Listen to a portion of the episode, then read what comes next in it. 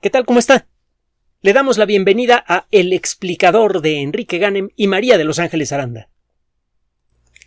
Uno de los aspectos más positivos de la ciencia es la forma en la que, poco a poco, según se acumula conocimiento, lo imposible acaba volviéndose posible.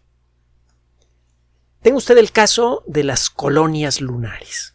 La idea de poner una colonia permanente en la Luna para mucha gente de mentalidad práctica resulta absurda en muchos sentidos, es impráctica, es inútil, es muy costosa.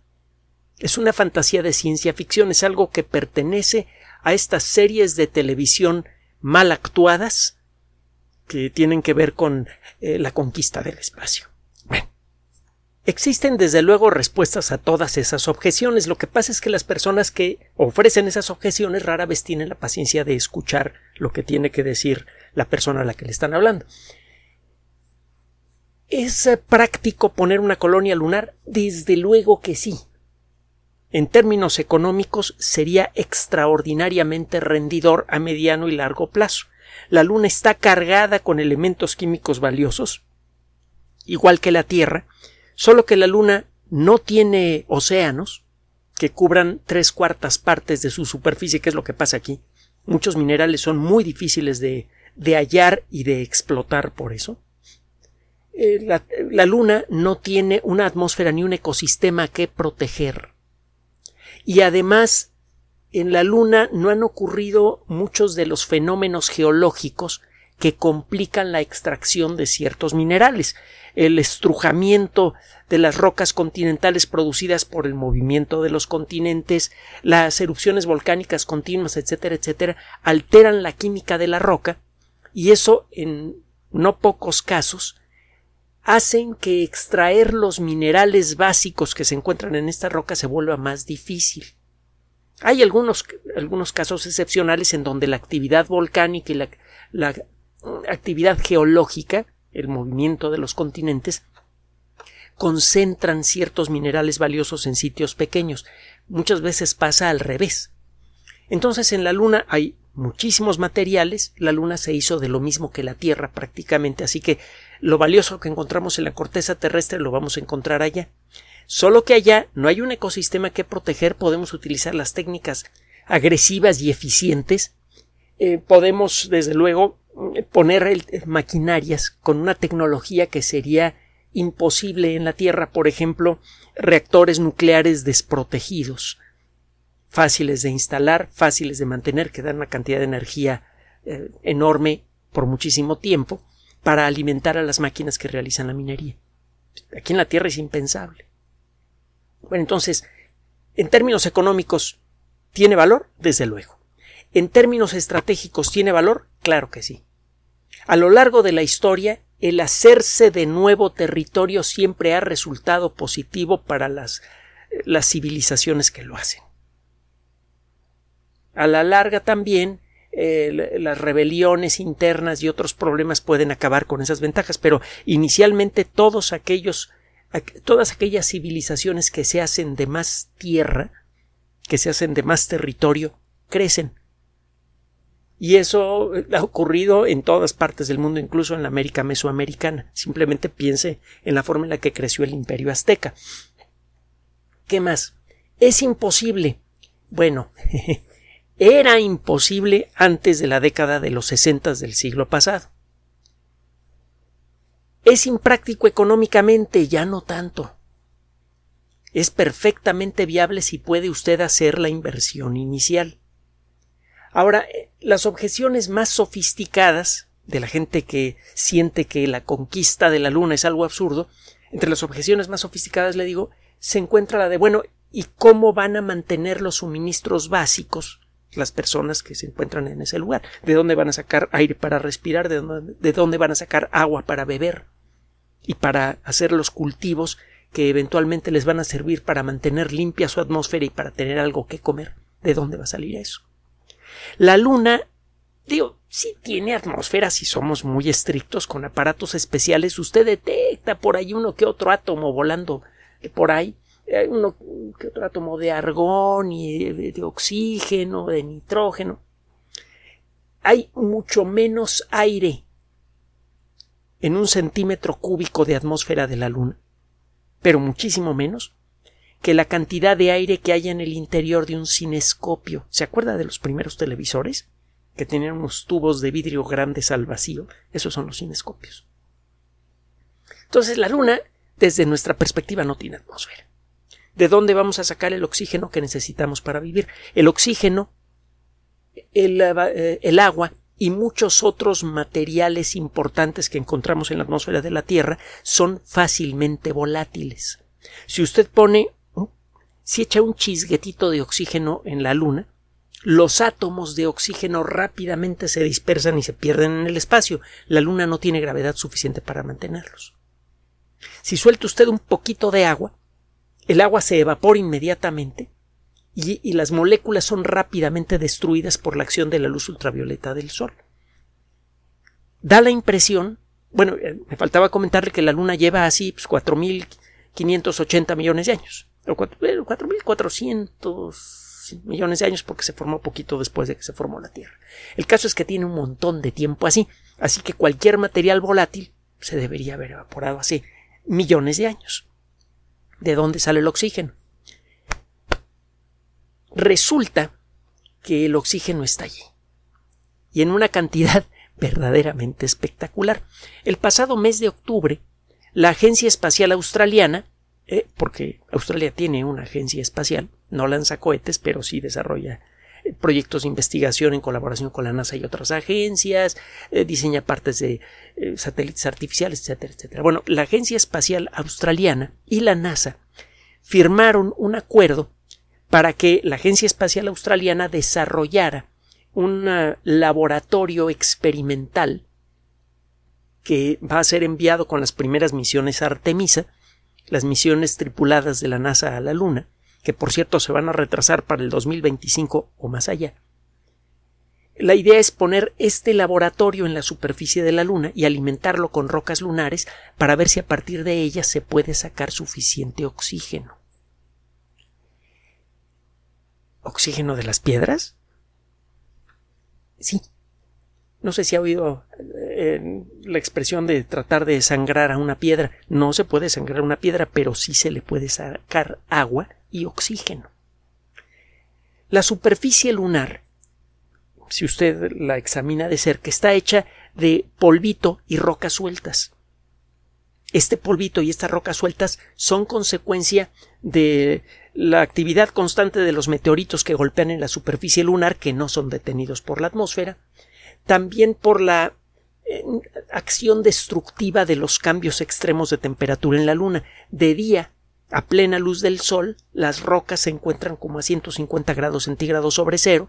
De noche, la temperatura baja de golpe a 150 grados centígrados bajo cero. La continua expansión y contracción de la roca y de los minerales que la forman la van fragmentando. Las rocas se van pulverizando con el paso del tiempo como consecuencia de este fenómeno. La cosa es que la Luna está cubierta con un montón de residuos, desde polvo hasta rocas, que son consecuencia de las circunstancias particulares de la Luna.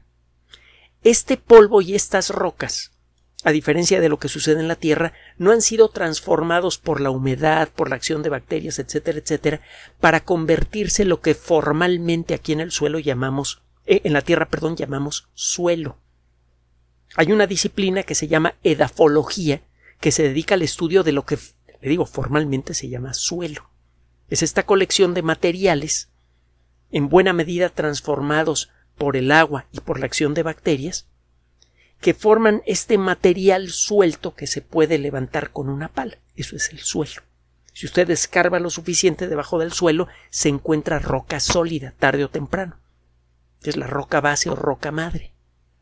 En la Luna pasa algo que de lejos se ve igual. Tiene usted material suelto que puede levantar con una pala y abajo se encuentra con roca sólida. Solo que el material que se encuentra en la Luna no ha sido alterado por el agua y por las bacterias para distinguir a los dos tipos de materiales que requieren dos tipos diferentes de estudios y de técnicas, al material que se encuentra en cualquier objeto celeste que está hecho de polvo y rocas, pero que no ha sido alterado por la actividad de seres vivos, por ejemplo, se le llama regolita. Bueno, en la Luna hay un montón de regolita. La regolita pues, es fácil de levantar con una pala, es fácil de escarbar con una máquina correctamente diseñada. Y resulta que no está usted para saberlo ni yo para contárselo, pero la regolita lunar tiene por peso un 45% de oxígeno. Casi la mitad del material que levanta usted con la mano en la superficie de la Luna, de ese polvo oscuro, es oxígeno. Ese oxígeno está estrechamente ligado a átomos de aluminio, a átomos de silicio y a otros átomos más. Si usted calienta este material y le hace pasar una corriente eléctrica en las condiciones apropiadas, usted puede arrancar el oxígeno de, estas, eh, de estos átomos, silicio y aluminio, y puede utilizarlo para lo que usted quiera. El proceso lo conocemos desde, cuando menos, el siglo XIX, se llama electrólisis. Se puede hacer con cualquier material líquido. El ejemplo más clásico es el agua. Toma usted un poquito de agua, le pone usted un poquito de sal para facilitar la conducción de una corriente eléctrica, le aplica una corriente continua, los electrodos positivo y negativo los coloca en, en lugares opuestos de la pila de agua. El voltaje debe ser bajo, unos 5 volts, 10 volts nada más, no tiene que ser un voltaje muy alto. Y al cabo de poco tiempo veré que en las terminales que ha colocado usted en el interior de esta pila con agua, se comienzan a formar burbujitas. De un lado son burbujitas de oxígeno, del otro son burbujitas de hidrógeno. Si usted pone la tubería apropiada, usted puede extraer oxígeno e hidrógeno puros a partir de agua. Bueno, usted puede hacer lo mismo para extraer aluminio. De hecho, es así como se ha extraído una buena parte del aluminio que usamos todos los días en la superficie terrestre. La sociedad humana ha creado grandes cantidades de aluminio gracias a la electrólisis. Y por cierto, es uno de esos descubrimientos interesantes que se, se dieron por coincidencia en dos lugares diferentes al mismo tiempo, en Francia y en Estados Unidos. Un señor Héroult en Francia y un señor Hall en los Estados Unidos inventaron esencialmente el mismo proceso al mismo tiempo, como que ya estaba en el ambiente, como que ya había suficiente conocimiento para que alguien uniera distintos granitos de conocimiento y creara un proceso válido para la extracción de aluminio. Antes que eso el aluminio era escandalosamente caro, era más caro que el platino.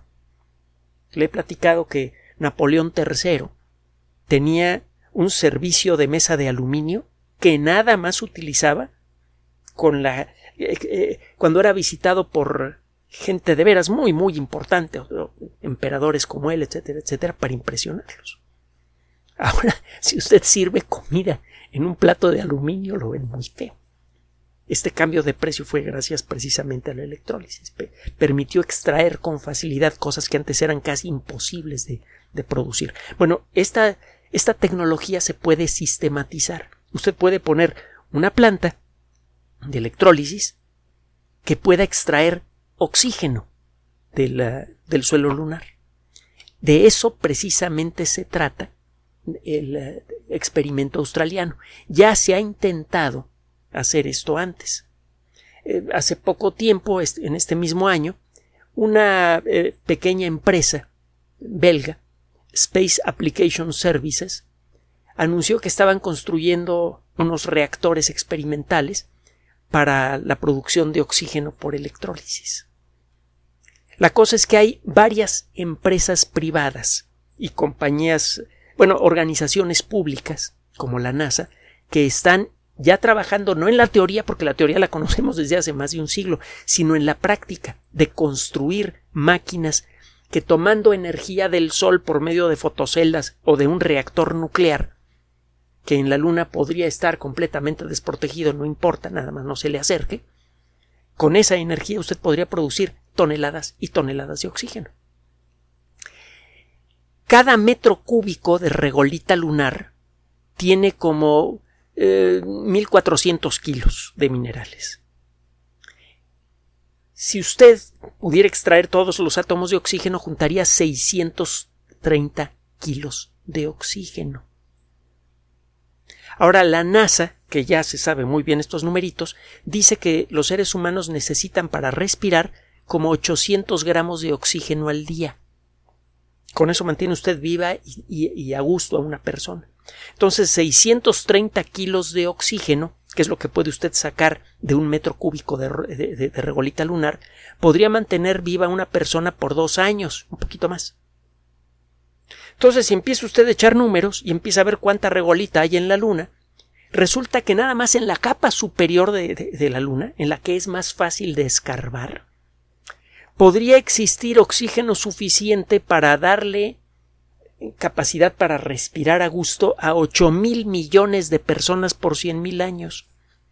Hay un montón de oxígeno en la Luna y eso, le digo, es nada más en la parte superior, en la capa más delgadita de la superficie lunar.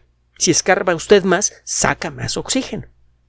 Con otro detalle, si usted utiliza esta técnica, no solamente obtiene oxígeno, obtiene aluminio, obtiene silicio, que son elementos químicos fundamentales para muchas industrias. El aluminio puro lo puede usted utilizar como eh, y el, y el silicio puro los puede usted utilizar como materia prima para industrias lunares, por ejemplo, para la fabricación de semiconductores. En la Luna sería mucho más fácil hacerlos porque en el vacío absoluto de la Luna no hay polvo que le caiga a los chips. Usted podría poner una fábrica de chips mucho más eficiente y mucho menos cara en la Luna que en la Tierra. Y los chips utilizan principalmente silicio para funcionar. Ese silicio lo obtiene usted con la misma máquina que genera el oxígeno que está usted respirando. Y ese oxígeno, junto con hidrógeno que hay por todos lados, es el elemento. Nueve de cada diez átomos del universo son de hidrógeno. Usted con ese oxígeno que ha sacado de la luna y el hidrógeno que anda por allí, que está eh, al alcance de la mano, fabrica agua en cantidades industriales. Entonces, ¿es posible conquistar la luna? Sí. Hay todo lo que necesitamos. Incluso hay las circunstancias para establecer una colonia que produzca más dinero que el que cuesta mantener, que, que cuesta mantenerla.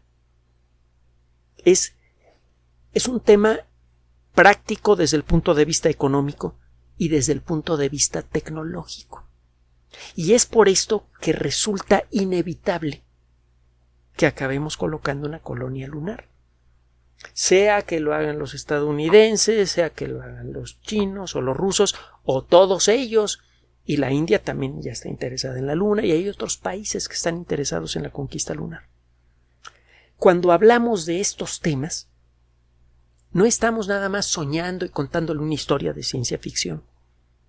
Le buscamos las mejores fuentes de información posibles para tratar de presentarle a usted una perspectiva de lo que se viene en esta década. La, la conquista de la Luna va a ser una realidad, a menos que ocurra una catástrofe que acabe con la civilización en los próximos 10 años. De otra manera es inevitable. Vamos a conquistar la Luna. Y una vez que lo hagamos, nos vamos a seguir con Marte. Y de allí a todo el sistema solar. Y de allí a las estrellas. Gracias por su atención. Además de nuestro sitio electrónico www.alexplicador.net, por sugerencia suya tenemos abierto un espacio en Patreon, el explicador Enrique Ganem, y en PayPal, el explicador patrocinio por los que gracias a su apoyo sostenemos este espacio. Puede usted descargar gratuitamente estos audios en formato MP3 en Spotify y en iTunes como El Explicador sitio oficial y en SoundCloud como El Explicador y con formato de video en YouTube en El Explicador sitio oficial. Recuerde nuestras redes sociales de siempre, Twitter Enrique-Ganem y en Facebook Enrique Ganem sitio oficial, El Explicador y los grupos que usted ya conoce. Finalmente, El Explicador siempre somos María de Los Ángeles Aranda y Enrique Ganem. Gracias.